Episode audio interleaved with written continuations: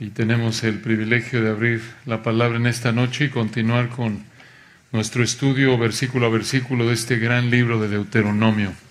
Los diez mandamientos son como un aparato de ultrasonido que nos ayudan a ver algo de lo profundo que es nuestro pecado como seres humanos.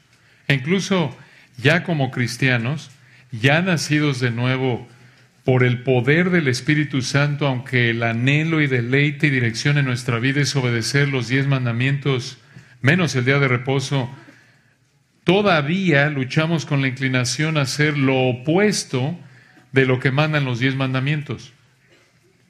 Escuchen lo que dice Marcos 7, versículos 21 al 23. Marcos 7, versículos 21 al 23. Y escuchen una ilustración de cómo violamos los diez mandamientos por naturaleza desde lo más profundo de nuestro ser. Esto es lo que dijo nuestro Señor en Marcos 7, versículos 21 al 23. Porque de dentro del corazón de los hombres salen los malos pensamientos. Eso podría incluir prácticamente la violación de cualquiera de los diez mandamientos. Y continúa el texto en Marcos 7:21, los adulterios, las fornicaciones. Ahí en esas dos palabras tienen cómo violamos el séptimo mandamiento a no cometer adulterio. Continúa el texto en Marcos 7:21, los homicidios. Ahí violamos el sexto mandamiento a no matar. Continúa el texto, los hurtos. Ahí violamos el octavo mandamiento a no hurtar. Y continúa el texto, las avaricias. Ahí violamos el décimo mandamiento a no codiciar. Y continúa el texto, las maldades. Otra vez esto podría incluir todos los demás mandamientos. Y escuchen esto, versículo 22, el engaño. Ahí violamos el noveno mandamiento a no dar falso testimonio. Y continúa el texto, la lascivia. De nuevo, ahí violamos el mandamiento a no adulterar. Siguiente frase, la envidia, que va de la mano de nuevo con no codiciar incluso el odio detrás del deseo de matar. Siguiente frase, la maledicencia, esto es calumnia, incluye falso testimonio junto con la violación de otros. Siguiente frase, la soberbia, que viola los primeros tres de la adoración y exaltación exclusiva del Señor y es la misma actitud por la que violamos los demás, incluyendo el de honrar a los padres. La insensatez. Versículo 23, todas estas maldades de dentro salen y contaminan al hombre. ¿Quién puede obedecer de manera perfecta los diez mandamientos todo el tiempo? Desde lo que desea y piensa y hasta lo que hace y dice? Nadie. Nadie puede hacerlo de manera perfecta. Por eso Romanos 3 dice, no hay quien haga lo bueno, no hay ni siquiera uno.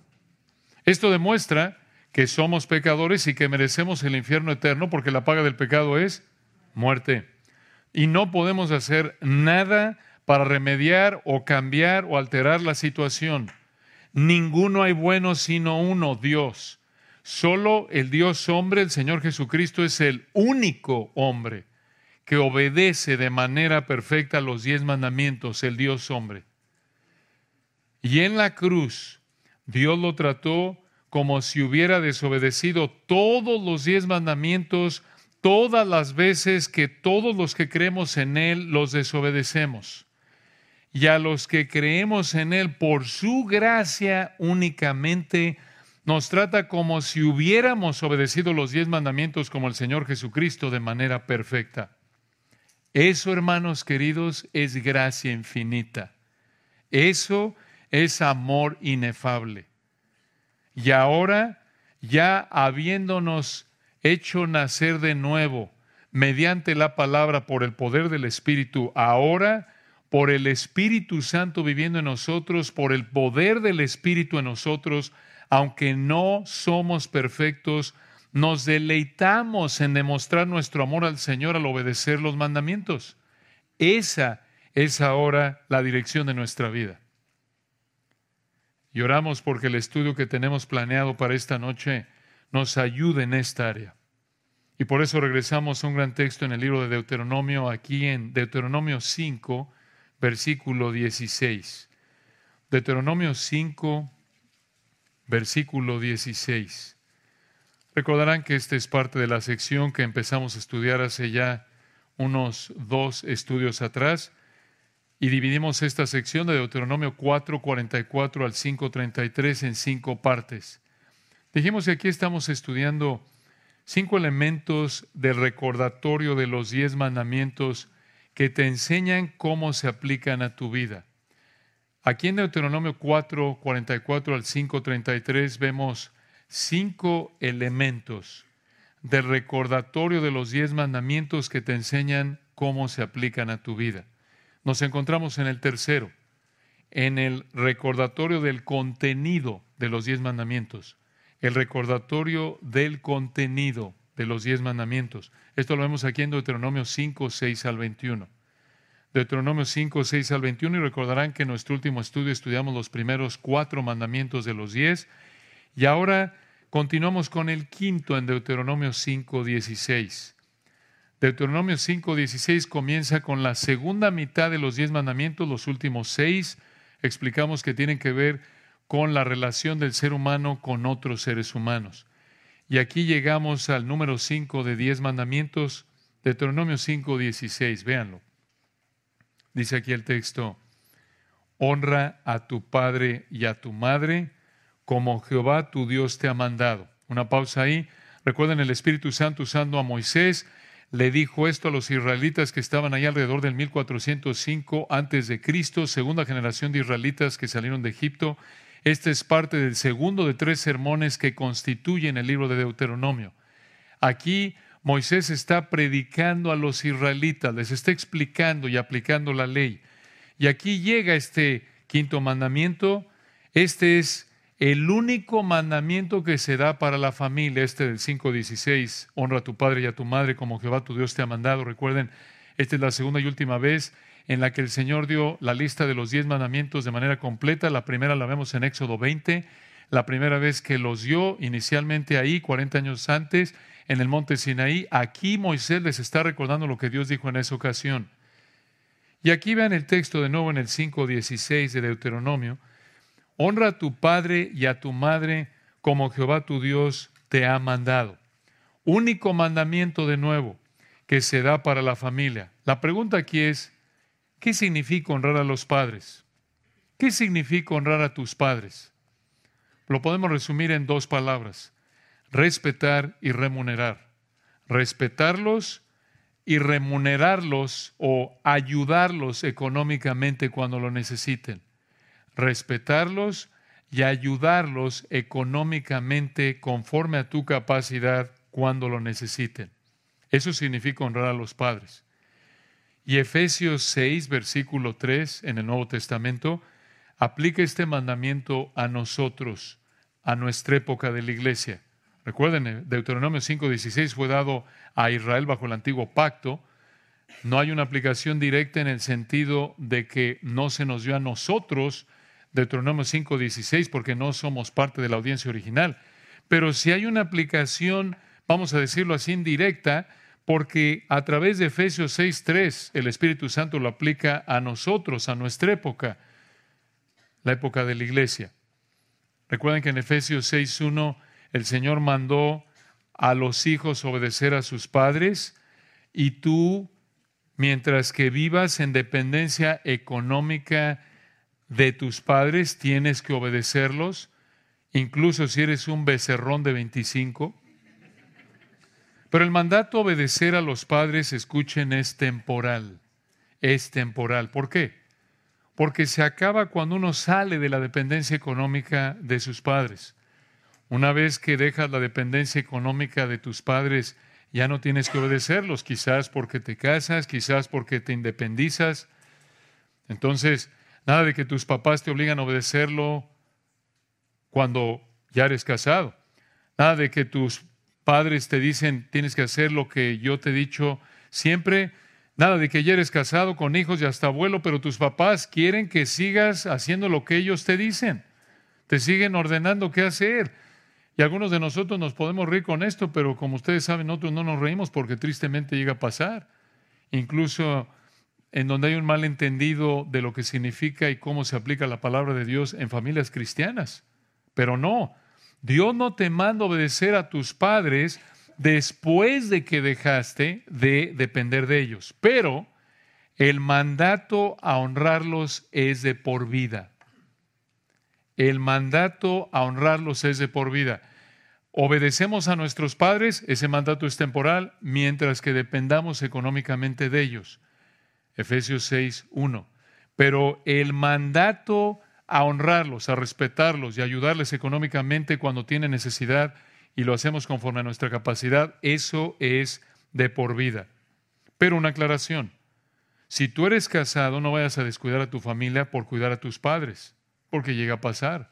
Incluso en gente que profesa ser cristiana, que tiene tanto anhelo, tanto respeto a sus padres, que prácticamente deja, por así decirlo, desvestidos a la esposa y a los hijos por vestir a los papás.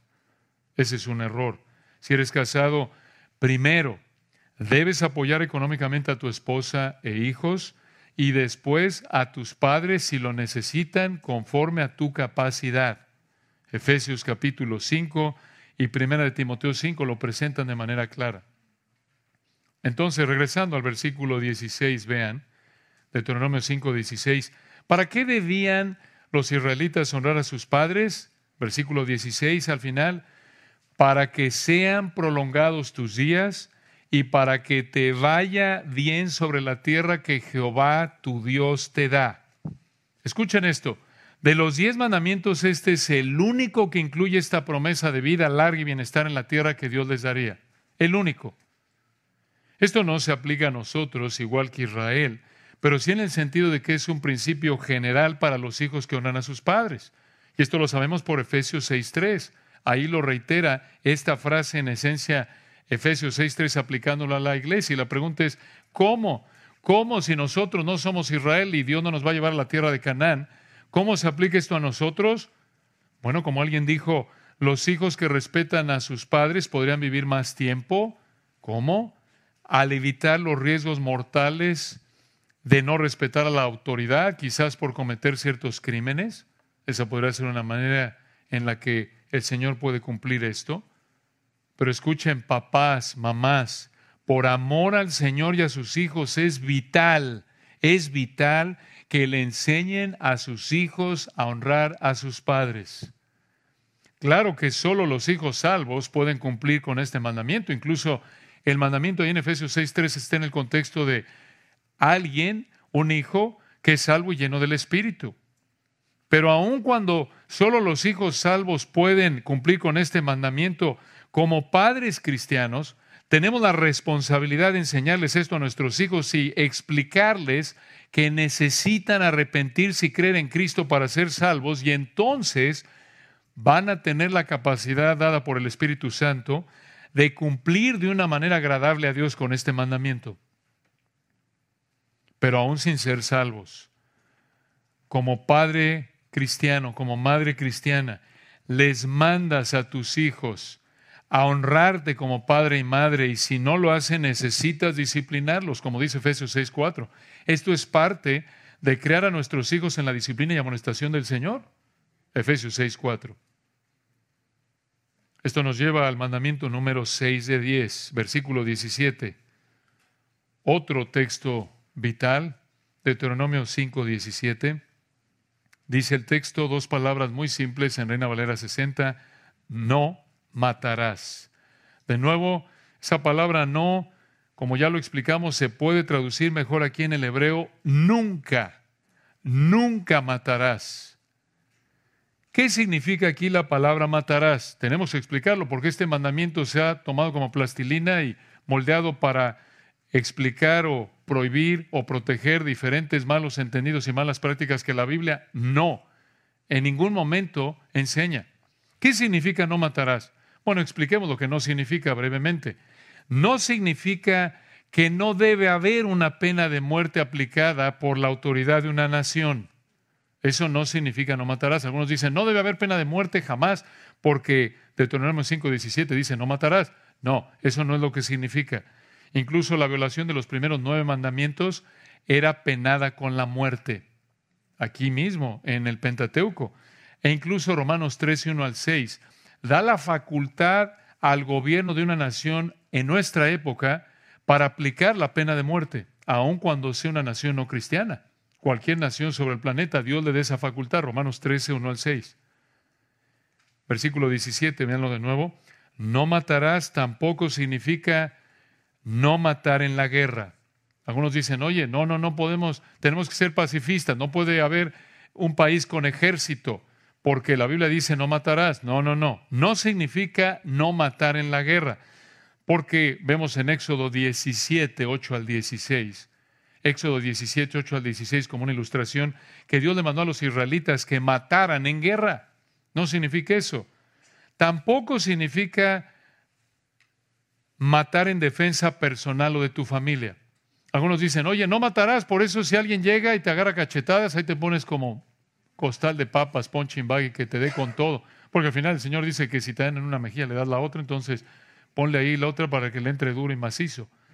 No, hermanos, no matarás no significa matar, esto es, no significa que no debes matar en defensa personal o de tu familia. Esto lo sabemos por Éxodo 22, 2. Además, una aclaración más, no matarás no significa una muerte no intencional. Llegaba a pasar, Éxodo 21, 13, que había una muerte no intencional. Entonces, ¿qué significa versículo 17, no matarás? Escucha, no cometerás homicidio premeditado. Eso es lo que significa. No cometerás homicidio premeditado. Y claro que también esto puede incluir el suicidio, por supuesto, y el matar, entre comillas, como dice el mundo de manera equivocada, por compasión para que no sufra. No matarás significa entonces no cometer homicidio premeditado. Este mandamiento es aplicado, ya lo dijimos, en Romanos 13 a nosotros, Romanos 13, 8 y 9, el mandamiento a, a no matar, a no asesinar a alguien, no debes asesinar a alguien, no debes cometer homicidio premeditado, no debes suicidarte, no debes, entre comillas, ayudarle a alguien por supuesta compasión matándolo. No, no, ahora escuchen algo muy importante. Alguno dirá aquí que bueno, no he matado a nadie hasta ahorita. Estoy bien. Más adelante, en Levítico 19, 17 y 18, el Señor apuntó a los israelitas que no solo debían evitar el homicidio, sino también el odio que lleva al homicidio.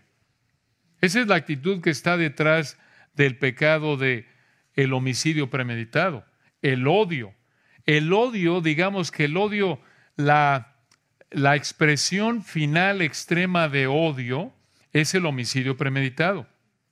Y de hecho, el décimo mandamiento, lo vamos a ver en un momento, de no codiciarás, apunta que los israelitas no solo debían evitar el acto externo de cometer homicidio premeditado, sino también debían evitar los pensamientos, los deseos de matar, el odio. Y como ustedes saben, el Señor reitera esto a lo largo de las Escrituras. Por ejemplo, Proverbios 6, 16 al 18, seis cosas aborrece Jehová, un siete abomina su alma. Eh, el corazón que maquina pensamientos perversos. El Señor reitera que Él reprueba los pensamientos, los deseos pecaminosos. Entonces, esto también se aplica a nosotros. No solo obviamente debemos evitar cometer homicidio premeditado, sino también debemos evitar el odio que el homicidio premeditado expresa. Como lo vemos en Mateo 5, 21 y 22, primera de Juan 3, 15. El que odia a su hermano es un homicida. Y aquí es donde en un sentido nos pega igual que el otro, porque si odias a alguien, estás pecando a los ojos de Dios igual que si asesinaras a esa persona. Así es a los ojos de Dios. Y aquí es otra vez donde el Señor confronta nuestra pecaminosidad por el hecho, porque el hecho de enojarnos pecaminosamente contra alguien ya nos coloca en una categoría de violación de este mandato. Observen el séptimo de diez, versículo 18. Pasemos al mandamiento 7 de 10, Deuteronomio 5, 18. No cometerás adulterio. Otra vez del hebreo la idea es nunca adulteres. Nunca adulteres. En otras palabras, un israelita solo debía tener relaciones sexuales con su cónyuge y nadie más. Y este mandato prohibía de manera implícita cualquier tipo de actividad sexual fuera del matrimonio entre un hombre y una mujer. Y en otras partes de Éxodo y Levítico, por ejemplo, Dios confirmó esto con más detalles. Y vemos aquí la sabiduría de Dios que con ese mandamiento cerró la puerta para diferentes tipos de pecado en esta área. Ahora hay que aclarar algo. Como ustedes saben, conforme estudiamos el Antiguo Testamento, vemos que hubieron hombres que tuvieron muchas esposas, eran polígamos, tenían varias esposas. En ese entonces la poligamia fue tolerada por el Señor pero el diseño ideal de Dios siempre fue el matrimonio entre un hombre y una mujer y nada más. Y nada más. Génesis 2.24, dejará el hombre a su padre y a su madre y se unirá a su mujer y serán una sola carne. Y el décimo mandamiento, no codiciarás la mujer de tu prójimo, la mujer, no las mujeres. Uno. Éxodo 20.17, no codiciarás la mujer de tu prójimo, de nuevo implica también que los israelitas no solo debían evitar el acto externo de adulterar, sino también los pensamientos, los deseos internos de adulterar. Y recuerdan, el Señor reiteró esto en Mateo 5, 27 al 29. Yo os digo que si alguno mira a mujer para codiciarla, ya adulteró con ella en su corazón. Hebreos 13, 4 aplican esto a nosotros. Honrosos en todos el matrimonio y el hecho en el griego, las relaciones sexuales sin mancilla. ¿Cómo son las relaciones sexuales sin mancilla, sin mancha a los ojos de Dios? ¿Cómo es una relación sexual que honra al Señor, según Hebreos 13:4, entre un hombre y una mujer casados? Ese tipo de relación sexual es la que Dios diseñó, la que lo honra a Él, la que trae bendición a la vida de un hombre y una mujer. Pero advierte Hebreos 13:4, a los fornicarios y a los adúlteros los juzgará Dios, misma idea. Entonces escucha, debes evitar todo pensamiento, todo pensamiento sexual, todo acto sexual, todo deseo sexual con toda persona que no sea tu cónyuge del sexo opuesto. Y es triste que tenemos que decirlo así hoy día, pero estamos en esa situación, ¿no es cierto? Porque algunos, si no le dices del sexo opuesto, va a decir, pues, pues yo estoy casado con mi dos hombres, hombre con hombre, y no, no, no. Esto es hombre y mujer en el matrimonio. Y de nuevo, esto otra vez nos despedaza, confronta nuestra pecaminosidad porque tendemos a hacer exactamente lo que no dice este mandamiento que debemos hacer. Esa es nuestra tendencia pecaminosa. Y vean el versículo 19, aquí viene el mandamiento 8 de 10, Deuteronomio 5, 19. No hurtarás, otra vez en el hebreo, nunca robes Nunca robes. ¿Qué quiere decir robar? Apropiarte de lo que no es tuyo. No le quitas a alguien lo que le pertenece y lo tomas como si fuera tuyo. Este mandato, escuchen, da por sentado la propiedad privada. Y este mandato prohíbe el robo de todo tipo, alimento, personas, animales, bienes de todo tipo, lo que sea. Y de nuevo, el décimo mandamiento que prohíba la codicia apunta al deseo pecaminoso detrás de la acción pecaminosa de robar y ese deseo pecaminoso que está atrás del acto de robar se llama codicia. La Biblia lo llama codicia. Y en el Nuevo Testamento como cristianos, Efesios 4:28, en Efesios 4:28 también se nos manda no robar. Y escuchen esto, hermanos, como alguien dijo, cuando queremos robar o cuando robamos, demostramos que no estamos satisfechos con lo que el Señor ha querido darnos. Escuchen esto, hermanos. Es un problema en parte de contentamiento. Nada de que, bueno, pues el pobre, como no tiene que comer, pues roba, pobrecito, déjalo. Es por necesidad que roba. No, hermano, no, no, es, no es lo que dice la Biblia. Repito esta cita que alguien dijo, cuando queremos robar o cuando robamos, demostramos que no estamos satisfechos con lo que el Señor ha querido darnos. El robo, hermanos, demuestra rebeldía contra lo que Dios ha querido darnos y contra lo que no ha querido darnos. El robo entonces demuestra rebeldía contra la voluntad de Dios para nosotros. De nuevo, este mandamiento rechaza el dicho de que el que no tranza no avanza. Por supuesto que no. Por supuesto que no. Observen el penúltimo mandamiento, el noveno de 10, versículo 20, Deuteronomio 5, 20. No, del hebreo de nuevo, nunca dirás falso testimonio contra tu prójimo.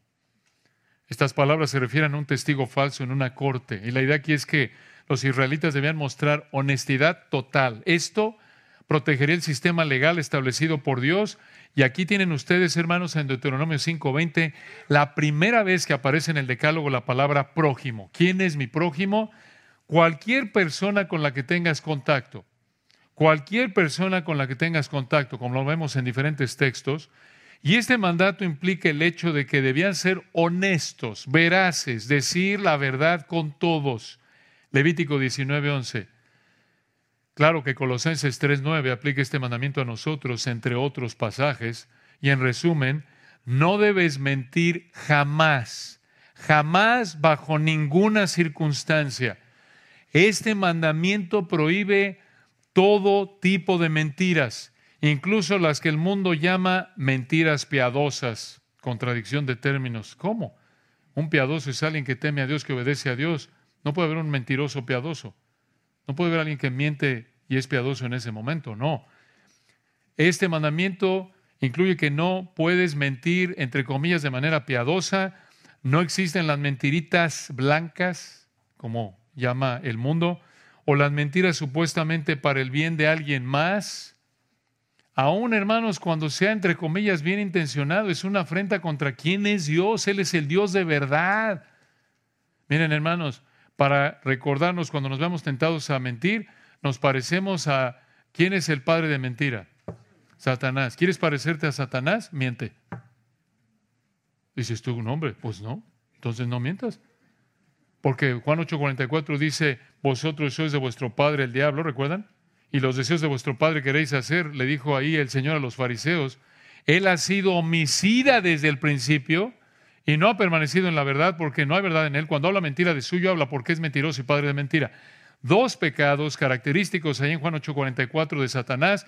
Cuando escucha, cuando odias, cuando cometes un homicidio premeditado, cuando mientes, te pareces a Satanás.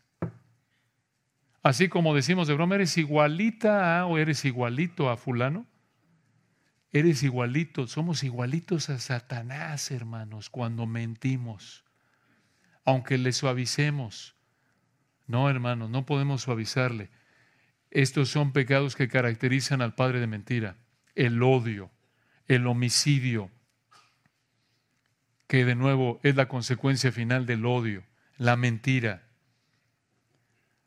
Y observen el último mandamiento, número 10 en nuestra lista de Deuteronomio 5:21, no o de nuevo, nunca, nunca codiciarás, o la idea es, nunca desearás la mujer de tu prójimo, otra vez vean el singular, la mujer, no las mujeres, la mujer una, ni desearás la casa de tu prójimo, ni su tierra, ni su siervo, ni su sierva, ni su buey, ni su asno, ni cosa alguna de tu prójimo. Este mandamiento prohíbe el desear intensamente lo que es de alguien más. Y como ya le hemos dicho, esto apunta de manera implícita que Dios permitía la propiedad privada. Este mandamiento prohibía que los israelitas desearan intensamente la propiedad de otros y apunta, escuchen, apunta que los otros nueve, los primeros nueve, incluyen el deseo y en esencia lo resume. Y es importante señalar que si los israelitas violaban los primeros nueve mandamientos, debían ser castigados con la muerte, como lo vemos en diferentes textos ahí de los que vemos aquí en Éxodo, Levítico, Deuteronomio. Pero este último, este décimo mandamiento, es el único que no era penado con la muerte. ¿Por qué? ¿Por qué? En un sentido es el más peligroso. Ahí se gestan muchos actos. ¿Por qué? Probablemente porque codiciar es un deseo. Es algo interno, y no hay manera de confirmar de que alguien está codiciando algo a menos de que la persona lo reconozca. Claro, el Señor sabe, pero no tenemos algún instrumento mediante el cual el Señor diga, mira, ponle aquí una gotita de agua y si se pone roja la frente es que está codiciando. Mátenlo. No, no, no lo hay.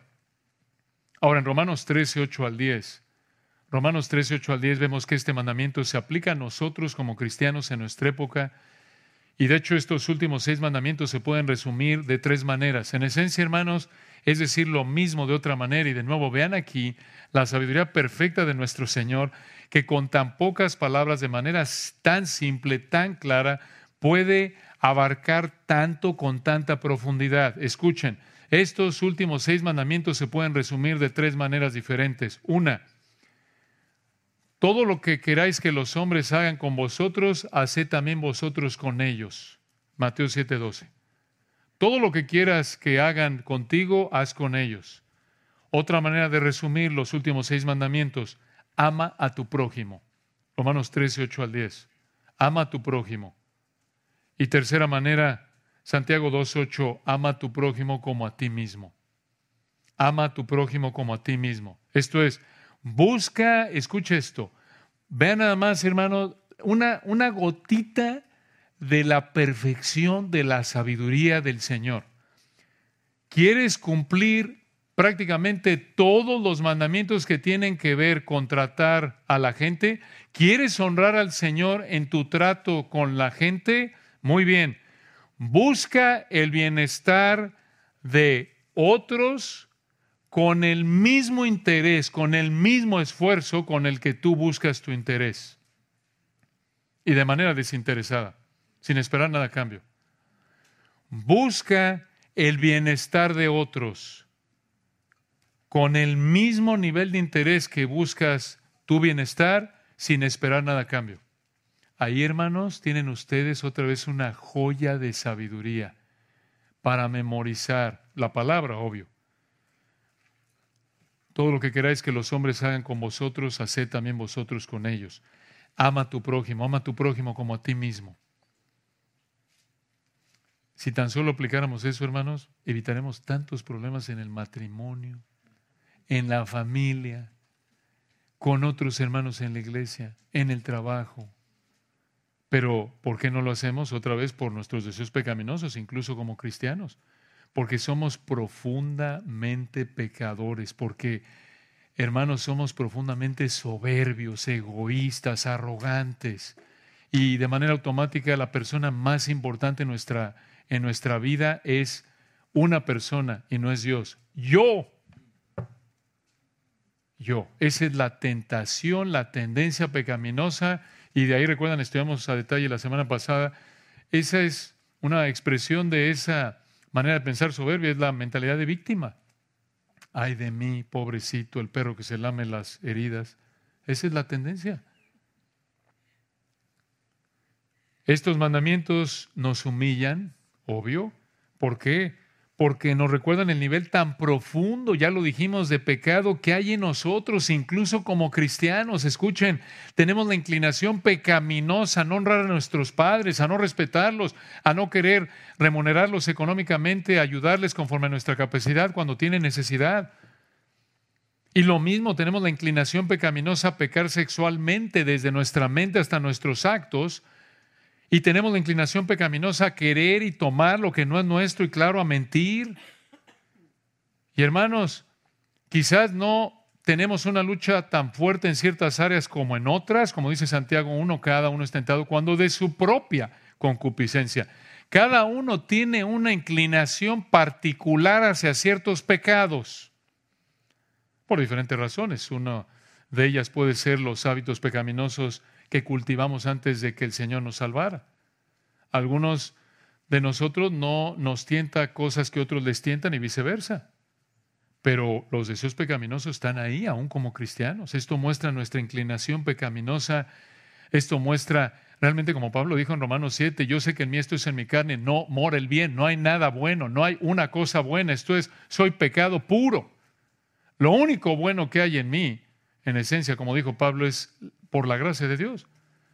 el más mínimo miligramo de deseo por obedecer a Dios en tu vida es por la gracia pura de Dios. Y recordar esto, hermanos, escuchen, nos llena de gratitud al Señor por su gracia, porque, hermanos, ¿quién conoce mejor que nadie nuestra condición? ¿Quién escudriña la mente y el corazón? ¿Quién conoce? ¿Quién aún no está la palabra en nuestra boca y quién la sabe toda? El Señor nos conoce de manera perfecta, mejor que nosotros nos conocemos. Conoce nuestros deseos, motivos, pensamientos, todo. Y a pesar de eso, aquí estamos, no nos ha fulminado. Merecemos que nos mate por tanto pecado que hay en nosotros. Incluso como cristianos ya deberíamos habernos llevado al cielo. Porque ya cristianos ninguna condenación hay, pero merecemos, hermanos, que nos mate. Esto es gracia. Gracia admirable, como dice ese hermoso himno, gracia admirable de el Dios de amor. Pero también, hermanos, ver tanto pecado en nosotros al evaluarnos a la luz de los diez mandamientos, incluso como cristianos, nos debe motivar a seguir esforzándonos. Filipenses 3:12. No que lo haya alcanzado ya ni que ya sea perfecto, sino que prosigo. Esto nos debe motivar, vernos, nos debe, nos debe causar asco por la gracia de Dios de ver, pero qué cosa tan horrenda soy. Soy un monstruo de pecado, sí. Y por el poder del Espíritu esto nos debe motivar a seguir esforzándonos a evitar incluso los pensamientos y deseos pecaminosos y someternos a la palabra santa que nos fortalece para no pecar. Y esto nos lleva al cuarto de cinco elementos que estamos estudiando en Deuteronomio 4, 44 al capítulo 5. Observen aquí en los versículos 22 al 31 el recordatorio de la respuesta de Israel y Dios. El recordatorio de la respuesta de Israel y Dios ante los diez mandamientos. Aquí en Deuteronomio 5, 22 al 31. El recordatorio de la respuesta de Israel y Dios ante los diez mandamientos. Vean el versículo 22 y aquí metemos quinta velocidad, vamos más rápido porque es narrativa, ya hemos explicado algo de esto en Deuteronomio 4. Vean el versículo 22, estas palabras, ¿qué palabras? Los diez mandamientos que Dios les dio en el monte Sinaí. Dice aquí Deuteronomio 5, 22, estas palabras habló Jehová a toda vuestra congregación en el monte. ¿Qué monte? Monte Sinaí como lo vimos en la primera parte del capítulo 5. Y aquí Moisés les volvió a recordar cómo manifestó el Señor su presencia cuando les dio los diez mandamientos en Éxodo 20, unos 40 años antes. ¿Cómo? Versículo 22 al final, de en medio del fuego, de la nube y de la oscuridad, a gran voz, y no añadió más. Y las escribió en dos tablas de piedra, las cuales me dio a mí por lo que vemos en Éxodo 19, 19 y lo explicamos en Deuteronomio 4, Israel no oyó las palabras que Dios le dijo a Moisés, sino que únicamente oyeron truenos. Pero en el versículo 22 vemos que el Señor escribió los diez mandamientos, escuchen, en dos tablas de piedra. Lo más probable es que habían cinco y cinco, no ocho y dos. Lo más probable es que habían cinco y cinco. Ahora, hermanos, no pensemos que estos eran unos tabicones ahí de piedra, ¿no? Que Moisés ahí iba cargando en carretilla, ¿no? O en su diablito. Obviamente no eran muy pesadas, de lo contrario, no habría podido cargarlas Moisés en su mano, como dice Éxodo 32, 15. Además, recordarán que en Éxodo 32, 19, después de que Moisés bajó del monte con estas dos tablas y vio a Israel adorando el becerro de oro, Moisés quebró las tablas y don Moy aquí, recuerden, ya era un ochentero cuando hizo esto. Ya Moisés tenía más de 80 años cuando rompió estas tablas. Entonces, esto indica que estas tablas de piedra no eran muy gruesas ni pesadas. Ya después, recuerdan en Éxodo 34, Moisés volvió a escribir los diez mandamientos por instrucción de Dios. Ahora, en ese entonces, escuchen, esto es importante, la piedra se usaba para los documentos más importantes, oficiales, hasta reales, y era el material más duradero. Esto nos lo dice un comentarista de apellido Douglas. En esa época se usaban cuatro tipos de materiales para escribir. Se usaba el papiro, que era una lámina sacada de una planta. También escribían sobre pieles de animales como pieles de ovejas, de cabras o becerros. También escribían sobre tablas de arcilla, como la escritura cuneiforme de asirios y los babilonios, pero cuando usaban tablas, esto es de piedra, cuando escribían sobre piedra, la piedra se usaba para los documentos más importantes, documentos oficiales y hasta reales, esto es de la realeza, y era el material más duradero. Vean la sabiduría de Dios. El Señor escribió, escogió escribir los diez mandamientos en tablas de piedra, apuntando a que Él quiso usar el medio que representaba la mayor durabilidad y solemnidad. Esto era serio. Ahora vean, versículo 23, Moisés siguió recordándoles lo que vieron cuando el Señor les dio los diez mandamientos. Deuteronomio 5, 23. Y aconteció que cuando vosotros visteis la, oísteis la voz de en medio de las tinieblas, y visteis al monte que ardía en fuego, vinisteis a mí, todos los príncipes de vuestras tribus y vuestros ancianos, versículo 24, y dijisteis, He aquí Jehová nuestro Dios nos ha mostrado su gloria y su grandeza, y hemos oído su voz en medio del fuego. Hoy hemos visto que Jehová habla al hombre y éste aún vive. Ahora pues, versículo 25, ¿por qué vamos a morir? Porque este gran fuego nos consumirá. Si oyéremos otra vez la voz de Jehová nuestro Dios, moriremos. Porque 26, ¿qué es el hombre en el hebreo? ¿Quién hay de toda carne para que oiga la voz del Dios viviente que habla de en medio del fuego como nosotros lo oímos y aún viva? Y le propusieron a Moisés, versículo 27, acércate tú y oye todas las cosas que dijere Jehová nuestro Dios, y tú nos dirás todo lo que Jehová nuestro Dios te dijere, y nosotros oiremos y haremos. Israel aquí le pidió a Moisés que él fuera su intermediario. Estaban, hermanos, aterrados. Estaban aterrados de lo que estaban oyendo y viendo. Tenían tanto miedo que pensaban que iban a morir, como lo acabamos de leer.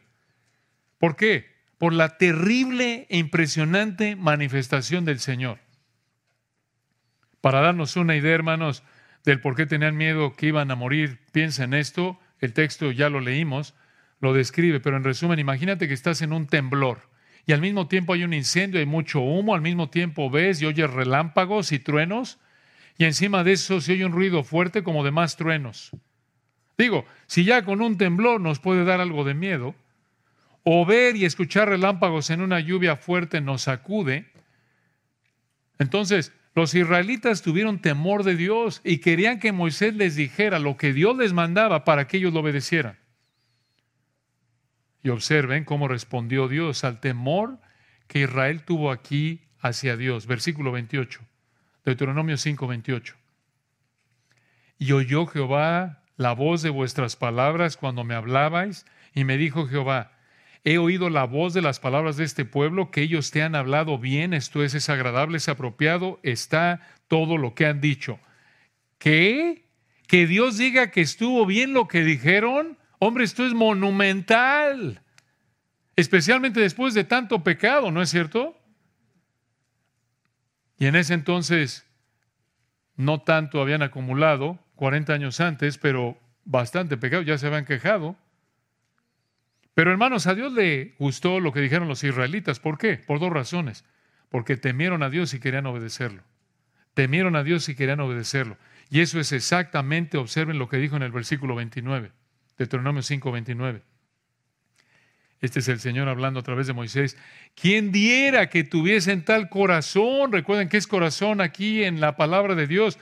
¿Quién diera que tuvieran esa voluntad esos pensamientos, ese anhelo, esos sentimientos, que me temiesen y guardasen todos los días, todos mis mandamientos, para que a ellos y a sus hijos les fuese bien para siempre. De nuevo, si ellos temieran al Señor y guardaban sus mandamientos, les iría bien en su vida aquí en la tierra. ¿Por qué? Porque bajo el antiguo pacto Dios les daría bendiciones temporales. Pero lo que es más importante que eso es que les iría bien, vean al final del versículo 29, les iría bien para siempre. ¿Por qué?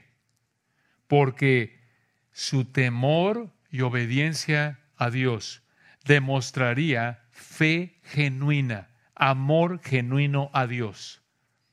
En otras palabras, su temor y obediencia a Dios demostraría que Dios los había salvado por la fe únicamente. Y versículo 30, observen qué más le dijo Dios a Moisés. Deuteronomio 5:30, ve y diles, volveos a vuestras tiendas. Y tú en el 31, quédate aquí conmigo, y te diré todos los mandamientos y estatutos y decretos que les enseñarás, a fin de que los pongan ahora por obra en la tierra que yo les doy por posesión. Recuerden, aquí Moisés está repasando lo que pasó 40 años antes, así fue. Esto pasó en Éxodo capítulos 21 en adelante. Y esto, hermanos, nos lleva al último punto para concluir en esta noche. Recuerden que aquí en Deuteronomio 4, 44 al 5, 33, hemos estudiado cinco, y estamos llegando al quinto, cinco elementos del recordatorio de los diez mandamientos que te enseñan cómo se aplican a tu vida. Y el quinto, este es el final, es este. La exhortación a obedecer los diez mandamientos. La exhortación a obedecer los diez mandamientos. Aquí lo tenemos en los versículos 32 y 33. Deuteronomio 5, 32 y 33. Vean lo que dice el texto. Mirad, pues, que hagáis como Jehová vuestro Dios os ha mandado. No os apartéis a diestra ni a siniestra. 33. Andad en todo el camino que Jehová vuestro Dios os ha mandado. ¿Para qué? Propósito. Si ellos eran obedientes, que iban a disfrutar al final del 33, para que viváis y os vaya bien y tengáis largos días en la tierra que habéis de poseer. Observen de nuevo el énfasis en la vida y bienestar y vida larga en la tierra. Si ellos obedecían, disfrutarían de estas bendiciones temporales. Vean, hermanos, qué muestra de la bondad perfecta de nuestro amado Señor. Si ellos obedecían la ley, Dios los bendeciría. No tenía que hacer esto el Señor. Ellos eran sus esclavos, como lo somos nosotros. El hecho de que nos mande algo lo tenemos que hacer, punto. Nos dé lo que nos dé. Pero esto muestra la, una expresión de la, del amor de Dios, su gracia, su bondad. No tenía que hacerlo. Pero también si ellos desobedecían la ley, Dios los maldeciría. Como lo vemos más adelante en Deuteronomio 28. Y así es, hermanos, con nosotros, aunque ya no estamos bajo el antiguo pacto, aunque en nuestro caso como la iglesia estamos bajo un nuevo pacto, el Señor no nos ha prometido bendiciones temporales de una manera idéntica que a la nación de Israel bajo el antiguo pacto, pero sí vemos esa misma bondad perfecta del Señor, escuchen, al concedernos diferentes manifestaciones de su bendición cuando obedecemos. ¿Cómo dices tú? Yo quiero eso. ¿Cómo? Primordialmente en el fruto del Espíritu en el fruto del Espíritu. Gálatas 5, 22 y 23, amor, gozo, paz, paciencia, benignidad, bondad, fe, mansedumbre, templanza. Pero también en términos temporales, como lo acabamos de ver en Efesios 6, 2 y 3, podemos evitar muchos peligros mortales al obedecer la palabra de Dios, al obedecer, por ejemplo, a nuestras autoridades. Y si somos, por ejemplo, otra ilustración, si somos dadores alegres, generosos, obedientes al Señor, nos da más para dar más, segunda de Corintios 9. Esto, hermano, nos debe motivar a obedecer al Señor, así como las bendiciones temporales prometidas por Dios debían motivar a los israelitas de Deuteronomio a ser obedientes a los diez mandamientos. Entonces, hermanos, solo por el poder del Espíritu en tu vida, si eres un cristiano genuino, solo por el poder del Espíritu en tu vida es posible que la dirección de tu vida sea de obedecer al Señor, de obedecer los nueve mandamientos, esto es los diez, menos el del día de reposo, porque ya dijimos Colosenses 2, 16, 17 lo anula, no es para nosotros. Solo por el poder del Espíritu Santo en tu vida, si eres un cristiano genuino, vas a demostrar tu amor al Señor al obedecer los diez mandamientos como dirección en tu vida. Y esa obediencia, de nuevo, demuestra amor a Dios por lo que ha hecho al salvarnos solamente mediante la fe en Cristo. Pero, si tu deleite continuo es vivir para ti, si tu deleite continuo es vivir deseando el pecado, practicando el pecado, tú mereces el infierno debido a tu pecado. Y necesitas arrepentirte de tus pecados necesita rogarle a Dios que tenga misericordia de ti, que te salve por lo que Cristo es y ha hecho al morir para pagar el castigo del pecado y resucitar. Oremos. Padre, gracias por este texto tan rico como es toda tu palabra. Gracias por este regalo, este regalo sin precio de gracia que es tu palabra. Gracias por tu Espíritu bendito, por tu gracia que a través de la obra de tu Espíritu nos has salvado mediante la fe únicamente, en Cristo únicamente, por gracia únicamente. Que estas verdades, Señor, nos ayuden a seguir en esta dirección de vida de demostrar nuestro amor a ti a través de obedecer tu palabra por el poder de tu Espíritu para tu gloria. Amén.